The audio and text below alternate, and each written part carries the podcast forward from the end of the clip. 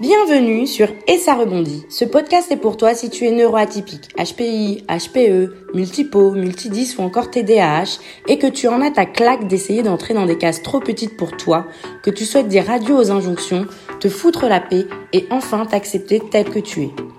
Je suis Ingrid, une jolie métisse qui cumule les atypies au potentiel intellectuel, ultra sensible, multipotentiel. J'ai longtemps souffert d'être atypique et je rêvais de pouvoir me débarrasser de mon cerveau hyperactif, de mes émotions à fleur de peau et de cette faim et soif d'apprendre en permanence.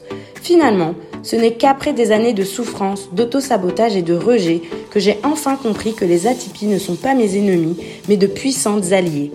Aujourd'hui, je suis persuadée qu'il est possible de faire de ma différence un atout et une force. Et c'est cela que je te souhaite pouvoir t'accepter tel que tu es et vivre ton ou tes potentiels à fond. Chaque semaine, je te parle d'atypie, seul ou accompagné. Je te partage mes expériences, conseils et astuces de neuroatypiques pour t'aider à te réconcilier avec tes atypies, te foutre la paix face aux injonctions et vivre pleinement ton potentiel. Et c'est parti pour l'épisode du jour. J'espère que tu vas bien et que tu es prêt pour ce nouvel épisode de podcast. Aujourd'hui, j'aimerais te parler de plantes. De plantes euh, Oui, exactement. Je suis fan de plantes. Chez moi, j'en ai plus d'une dizaine dans mon appartement, des palmiers, un bananier, des ficus et plein d'autres types de plantes. Avoir des plantes m'a apporté beaucoup de choses et appris énormément sur moi et même sur mon atypie. C'est pour cela que j'aimerais partager avec toi dans cet épisode ben, mon amour pour les plantes, mais plus particulièrement les bienfaits des plantes quand on est atypique. Je ne te parle pas là d'aromatothérapie, de sylvothérapie, du bienfait physique des plantes, mais plutôt de ce que les plantes peuvent nous enseigner à nous en tant qu'atypiques. Donc c'est un épisode sur les plantes avec une composante développement personnel si je peux dire. Tout d'abord, laisse-moi te dire que j'ai pas toujours été une adepte des plantes vertes et que je n'ai pas toujours eu la main verte non plus. Je te raconte pas le nombre de fois où j'ai fait mourir des plantes, même des cactus, alors que c'est euh, considéré comme increvable. Mais avec le temps, j'ai appris et aujourd'hui, quand je galère, j'appelle à la rescousse quelqu'un et je trouve une solution avec les personnes de mon entourage. Bref, tout ça pour te dire que si à la fin de cet épisode, t'es pas convaincu qu'avoir au moins une plante chez toi te ferait du bien, te laisse pas décourager par ton manque de main verte. Vraiment, ça s'apprend. Mais c'est pas l'objet de ce podcast. En tout cas, une des premières leçons que les plantes m'ont apprises à moi euh, qui suis une HPI avec tendance perfectionniste, c'est qu'une plante ne peut pas être parfaite. Peu importe tout le soin que tu vas y mettre. Je peux te dire que j'en ai couvé et choyé certaines de mes plantes. J'ai beau avoir voulu contrôler leur environnement au moyen de serres, de produits, cela n'a pas empêché mes plantes d'avoir des imperfections. Au début, ça me faisait profondément chier. Puis avec le temps, j'ai appris que ça ne les empêche pas d'être belles, fortes et de surmonter mes oublis d'arrosage, les mouches croqueuses de feuilles en été ou les coups de gelée et de trouver encore la force de se régénérer, repousser, se déployer et juste en fait de mettre de la joie dans mon environnement. Et en tant qu'atypique, je cherche souvent la perfection. J'aime pas faire d'erreurs, j'ai peur d'être jugée, moquée, critiquée. Et du coup, je vais cacher, couper, masquer mes défauts et au final, je vais mourir de l'intérieur.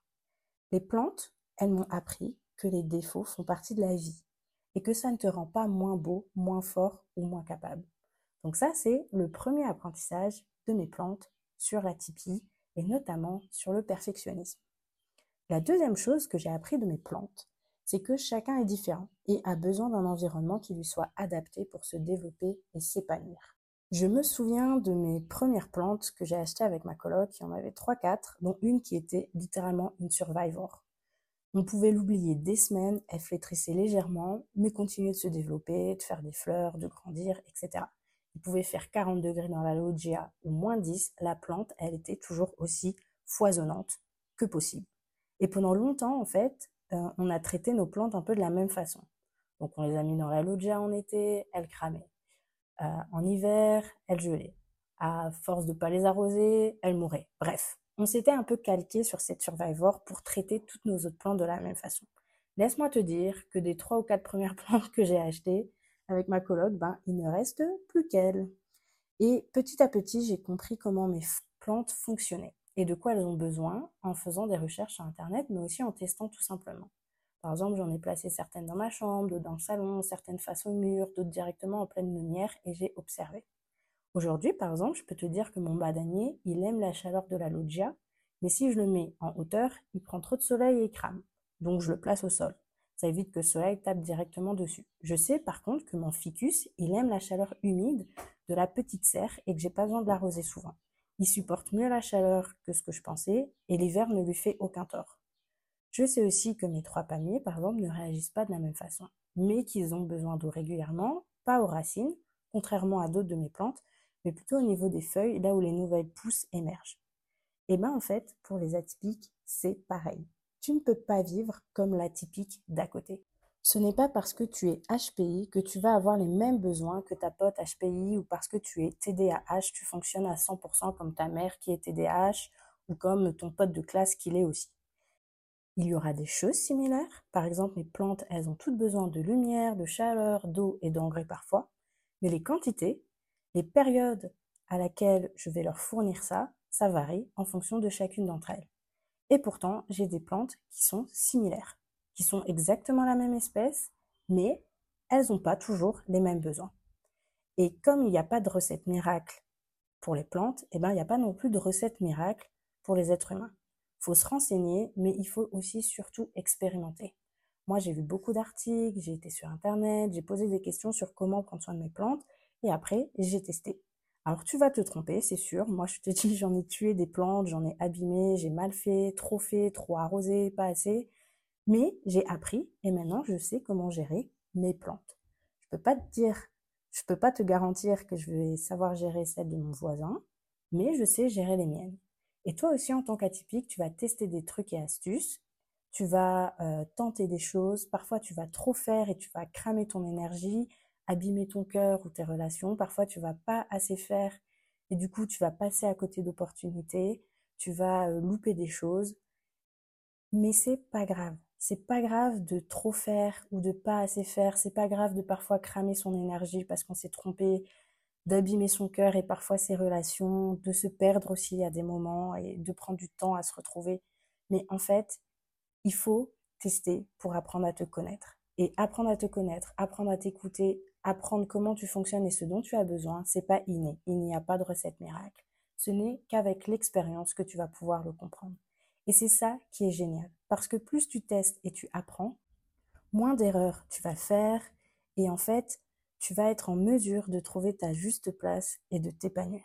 Et ça, c'est un truc qui est génial parce que plus tu prends ta place et plus tu t'épanouis, plus tu vas aussi donner à d'autres l'envie de trouver leur place, de s'épanouir. Une autre chose que j'ai appris avec mes plantes, c'est qu'il y a des parasites qui te flinguent tout ton travail. Et la seule chose à faire pour s'en sortir, c'est de les virer de ta vie. Pendant un temps, ma coloc a eu un chaton. Et un chaton plutôt énergique, indiscipliné. Et j'ai eu beau mettre mes plantes en hauteur, mettre des huiles essentielles dans les pots de fleurs, suivre toutes les astuces de grand-mère possibles et imaginables pour éloigner le chat de mes plantes, il a fini par toutes les envoyer au compost. Quand c'était pas ses crottes ou sa pisse, il les saccageait tout simplement. Je me souviens qu'il y avait une fougère que je kiffais, mais je surkiffais, qui était morte une fois, ou du moins je pensais qu'elle était morte. J'avais réussi à faire reprendre et qui était devenue magnifique. Je suis partie en randonnée un jour et quand je suis revenue, le chat l'avait littéralement éparpillé aux quatre coins du salon. Je te dis pas la rage que j'avais. Bref, ça a généré beaucoup de tensions entre moi et ma coloc. Mes plantes, c'est comme mes bébés, son chat, c'était son bébé à elle. Et là, euh, l'histoire de garde partagée, tout ça, euh, c'était, on était à la limite du divorce. Hein. Et en fait, le chat a fini par disparaître un beau jour. Rip le chat, on l'a cherché pendant des semaines et on l'a jamais retrouvé. Mes plantes aussi ont disparu. Elle, elle s'était jamais remise de la présence du chat. Bref. Parfois, c'est pas ce que tu fais qui t'empêche de t'épanouir en tant qu'atypique, mais ce sont les personnes qui t'entourent. Tu peux essayer de mettre toutes les barrières et les limites possibles. Certaines personnes sont simplement toxiques pour toi. Et il se peut qu'elles soient intrinsèquement bonnes, mais que ce soit la relation avec toi qui ne passe pas et qui ne passera jamais. Par exemple, le chat n'était pas intrinsèquement mauvais, il n'était pas méchant en soi. C'est un chat, voilà. Mais le chat et mes plantes, ça faisait un combo qui ne matchait pas. Et ça, c'est quelque chose que j'ai appris à la dure, c'est que ce n'est pas que l'autre personne en face de toi est forcément mauvaise, qu'elle te veut du mal, mais il y a parfois des relations qui, tout simplement à cause des différences de caractère, à cause de plein de facteurs euh, que je ne vais pas énumérer maintenant, et eh ben en fait elles deviennent toxiques et la seule solution c'est de mettre, en fait de séparer, de couper les ponts. Et j'aurais dû, par exemple, dans le cas de mes plantes, ôter mes plantes des espaces en commun pour les protéger. Et je ne l'ai pas fait. Ou alors je l'ai fait, c'était déjà trop tard. Le mal était fait, c'était pas rattrapable. Et il a fallu que le chat disparaisse pour que certaines de mes plantes reprennent vie. Tout ça, en fait, ce que j'essaye de te dire, c'est que ça peut être difficile de couper les ponts avec par exemple cet ami de longue date qui passe son temps à se moquer de ta sensibilité. Ça peut être difficile de quitter cet emploi qui te tue à petit feu. Ça peut être difficile de mettre de la distance avec ce parent qui euh, n'arrête pas de te faire des remarques sur le fait qu'on t'a mieux élevé, que tu devrais être plus calme, plus dans les normes, alors que tu as déjà expliqué 100 fois que tu as un TDAH et que ça ne vient pas de nulle part. C'est difficile de quitter et de dire au revoir. Mais parfois, c'est une question de survie. Et trop attendre peut te causer des blessures émotionnelles et psychiques qui vont te marquer pendant longtemps, pendant très longtemps et qui vont te coûter cher. Alors, quand tu vois que tu es dans une relation toxique pour toi, largue les amarres, prends de la distance, même si ce n'est pas facile. Parfois, c'est le seul moyen de reprendre vie et de t'épanouir. Tu n'auras pas toujours besoin de tout quitter. Parfois, remettre les pendules à l'heure, poser de bonnes limites, ça suffira. Parfois, il suffit que je coupe une partie d'une plante, que je l'éloigne d'une autre malade quelque temps pour qu'elle se retape et fleurisse à nouveau. Parfois, c'est tout ce dont tu as tu auras besoin en fait. Voir quelqu'un moins souvent pendant un temps, éviter de rester trop près, sans toutefois arriver au point de couper les ponts. À toi de voir ce qui est le plus approprié en fonction de ta situation. Sache en tout cas que je comprends la peine et la douleur à faire cela. D'autant plus qu'en tant qu'atypique, on est souvent très en pâte. On se met à la place des autres, on se dit punaise, je vais lui faire du mal, on n'a pas envie de faire souffrir l'autre, on n'a pas envie de lui causer du tort. Alors mon conseil, c'était dans ce cas-là, c'est de prendre le temps qu'il te faut pour passer à l'acte, pour digérer ta décision. Déjà, ça, c'est une première étape. Se rendre compte qu'en fait, c'est ça dont on a besoin et prendre le temps de l'accepter. J'ai moi-même pris beaucoup de temps à accepter de laisser partir certaines personnes. J'ai souvent fait un pas en avant, deux pas en arrière. J'ai pas toujours osé. Je suis parfois partie même trop tard. Mais aujourd'hui, je regrette pas la plupart de mes adieux, de mes au revoir. Les regrets que j'ai, c'est d'avoir trop tergiversé et au final de m'être blessé plus moi et de m'être créé une douleur euh, et des blessures qui n'étaient pas nécessaires, qui auraient pu être évitées si la coupure avait été franche et nette.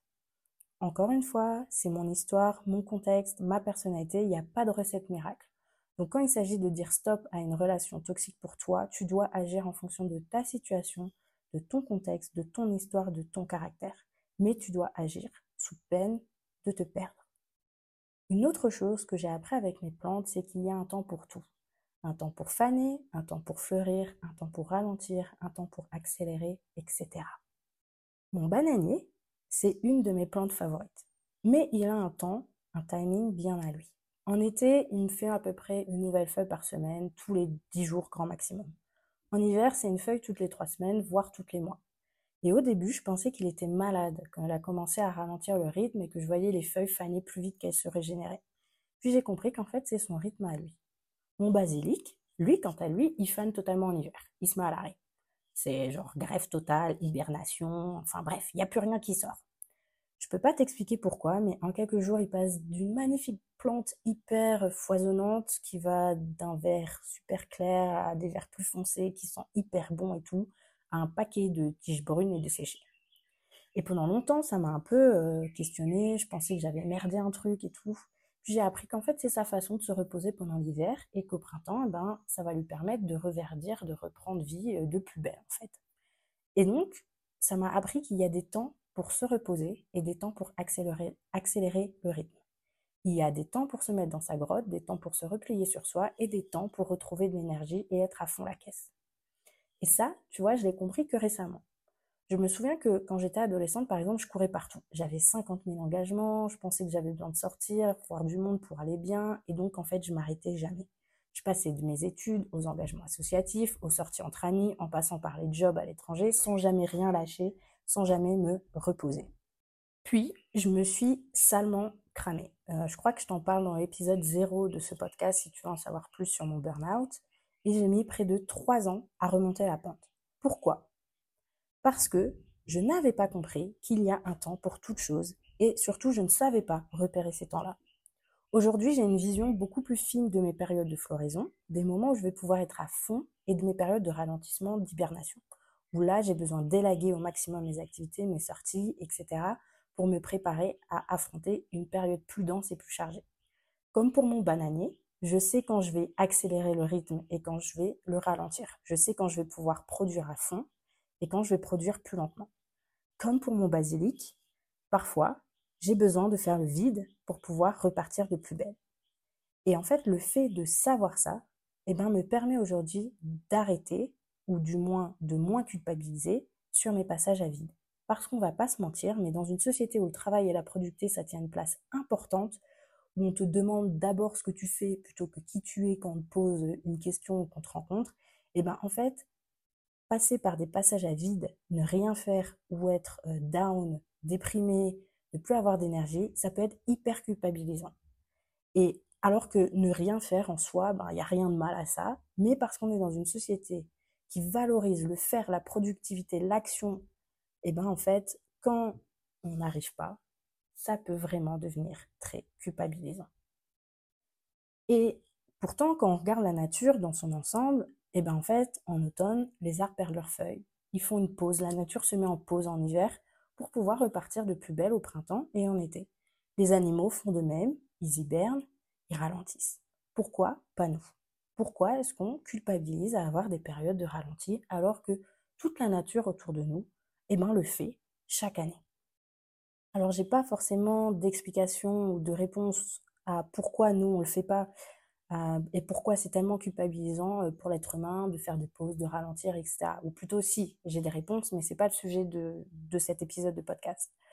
Ce que j'aimerais t'aider à faire, c'est à mieux cerner ces périodes d'hibernation, où tu as besoin de ralentir, et tes périodes de floraison, où là, ben, tu es au max de ta productivité, tu peux y aller à fond la caisse. Et pour ça, je te conseille la méthode des cuillères. Donc j'en ai fait un épisode de podcast que tu peux retrouver facilement si tu vas fouiller un peu euh, dans le podcast. Mais une des choses à faire, c'est d'observer ce qui te prend de l'énergie et ce qui t'en procure. Ça va te permettre déjà de mieux planifier tes phases de repos et tes phases de productivité. Par exemple, si tu sais que tu vas avoir beaucoup de déplacements dans ton travail à une période donnée et que cela te demande énormément d'énergie, tu peux prévoir un emploi du temps moins chargé, avec moins de sorties et plus de temps pour toi, une à deux semaines avant ta période chargée, pour faire le plein et éviter justement de ressortir de tes déplacements ou de cette période très chargée totalement lessivé et au bout du rouleau. Si au contraire tu sais que tu vas avoir une période creuse au boulot ou dans ta vie et donc que tu vas avoir plein d'énergie, tu peux planifier des activités plus énergivores parce que tu sais que ça va pas te créer un déficit d'énergie. Si tu veux plus de détails sur comment utiliser cette théorie des cuillères, je t'encourage vivement à aller écouter l'épisode euh, qui s'appelle La théorie des cuillères, si je ne me trompe pas, parce que là, il y aura beaucoup plus d'explications sur ce que c'est, comment ça fonctionne et comment ça peut t'aider. Il y a plein d'autres choses encore dont j'aimerais te parler, euh, que mes plantes m'ont appris sur moi, sur mon atypie, euh, comme le fait par exemple que dans l'écosystème, il y a une diversité de plantes, d'arbres, de, ben, de faune en fait, de flore, et que sans cette diversité, en fait, les espèces disparaîtraient. Et que donc, par exemple, ben, les atypiques, oui, on est une espèce à part, si on peut dire, mais on a un rôle à jouer on, a vraiment besoin nous en fait pour que la société fonctionne aussi dans son ensemble et que s'il y avait que des monsieur, madame, tout le monde, ben euh, la société, euh, l'humanité finirait par disparaître. En fait, on a aussi besoin de profils atypiques, de profils qui sortent des cases pour que la société fonctionne.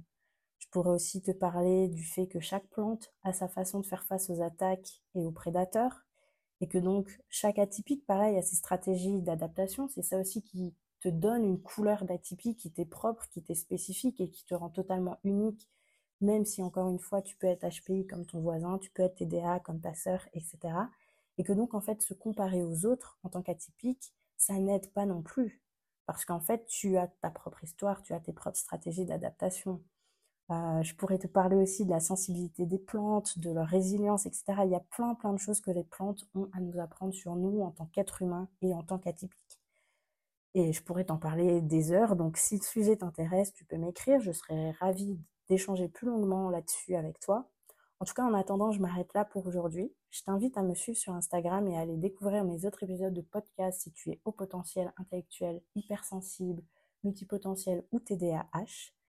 En tout cas, j'espère que cet épisode t'a plu, qu'il t'a parlé, qu'il t'a aussi questionné et surtout qu'il t'a motivé à aller acheter une ou deux plantes vertes et à les observer, passer du temps à les observer et à apprendre d'elles pour pouvoir grandir et te développer en tant qu'atypique, en tant que personne. En tout cas, je te dis merci encore pour ton écoute et à bientôt pour le prochain épisode. Merci à toi d'avoir écouté cet épisode de podcast jusqu'au bout. S'il t'a plu, tu peux laisser une note et un commentaire sur ta plateforme d'écoute préférée. Cela m'aidera à booster les écoutes et à atteindre plus d'atypiques comme toi et moi. N'hésite pas non plus à me faire tes retours et à me poser des questions directement ici ou sur mon compte Instagram et ça rebondit. Je te souhaite de prendre bien soin de toi et de continuer à t'accueillir et t'aimer tel que tu es. À bientôt au prochain épisode.